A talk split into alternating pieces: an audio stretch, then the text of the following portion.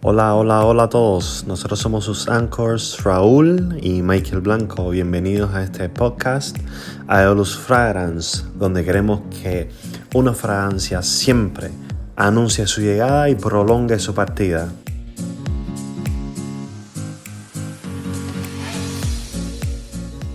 Bienvenidos nuevamente a su podcast Aeolus Fragrance y este sería el capítulo número 2 del primer episodio que trata sobre curiosidades de los perfumes. Este episodio, este capítulo se viene realmente interesantísimo. No se queda corto, pero en absoluto en comparación con el capítulo número 1. So, quédense ahí, escuchen estos datos, escuchen estas curiosidades que le vamos a dar sobre los perfumes hoy que estoy seguro le va a servir de muchísimo. Es una nueva tendencia. Son cosas bien interesantes, bien únicas del mundo de la fragancia que usted va a conocer solamente aquí en este podcast.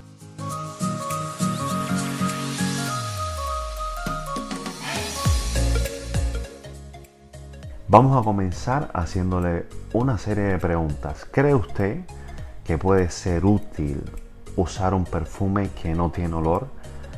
Si esto no te va a dar un aroma, digamos, tentador, ¿cuál es el punto, cierto? Bueno, aquí les vamos a mostrar unos perfumes que huelen distinto en cada época del año y huelen distinto en cada persona en particular. La compañía Eccentric Molecules está vendiendo precisamente esto, fragancias sin olor, pero aparentemente se mezclan con las feromonas naturales del usuario para crear un olor único. Después de todo, realmente nadie quiere oler igual a todos los demás. Bueno, este nuevo enfoque científico para los perfumes tiene solo una molécula de aroma en cada fragancia. Los otros ingredientes sin olor en la forma se selecciona específicamente para mejorar esta molécula y amplificar sus cualidades específicas, sus cualidades clave. El concepto fue creado en el año 2006 por el perfumista Gesa Schoen, alemán, quien ha sido anunciado como una estrella en ascenso en la industria de las fragancias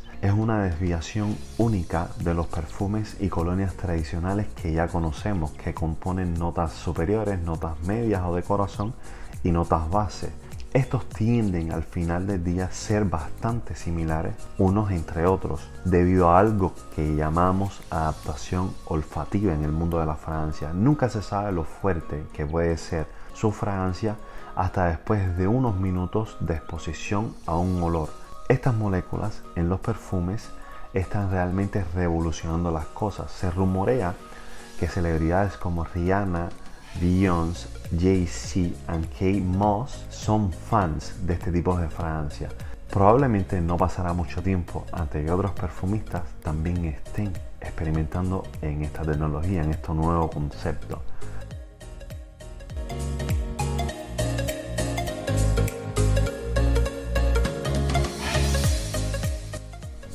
Factores que influyen en la productividad laboral. Señores, este es un tema muy interesante.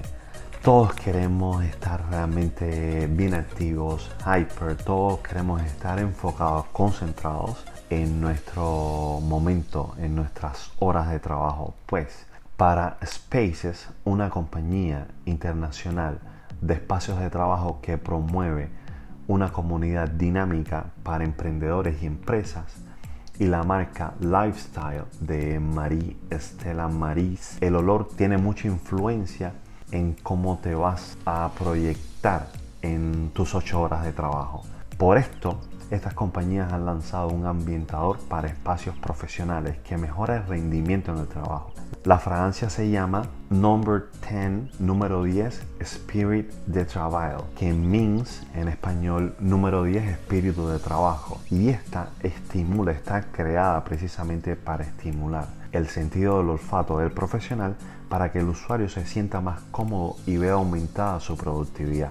Una investigación de la Universidad de Arizona muestra que sensaciones negativas como irritación o estrés pueden ser contrarrestadas a través del olfato, ya que puede estimular emociones positivas como la felicidad, relajación y en última instancia la productividad. Y con esta necesidad ha sido creada esta fragancia número 10, espíritu de trabajo.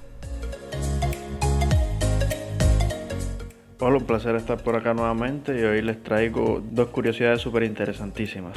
A grandes males, grandes remedios, o al menos soluciones que huelen bien. Esto lo piensan en la India. El jefe de conservación del Parque Nacional Shanghai, Gandhi India, ha confirmado que están utilizando Obsession for Men, un perfume de Calvin Klein para hombres, para atraer a un peligroso ejemplar de tigre de Bengala que está acusado de haber provocado la muerte a 13 personas en el último medio año. Desde hace algún tiempo, los expertos experimentan con olores para atraer a este tipo de fieras. Después de diversas pruebas, el perfume con mejor resultado fue Obsession for Men, por delante de Leo Dutem de Nina Ricci, Charlie de Revlon y Beautiful de Esther Lauder. La cibetona podría ser la clave para atraer a este tipo de fieras. Se trata de una acetona endocíclica que es utilizada desde hace varias décadas en la perfumería.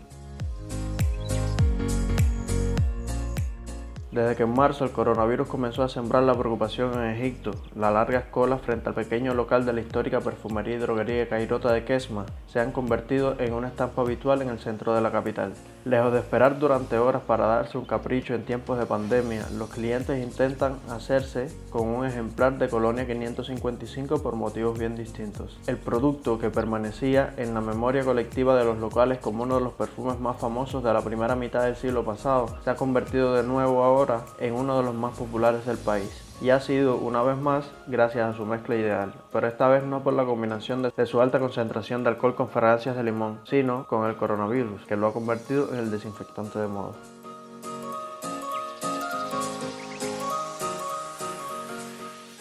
Bueno, muchísimas gracias por escuchar este episodio de este podcast. Por supuesto, los estamos esperando para el siguiente. Y recuerden, una Francia siempre va a hacerles pensar en aquel rostro que ya olvidaste. Nos vemos, un abrazo.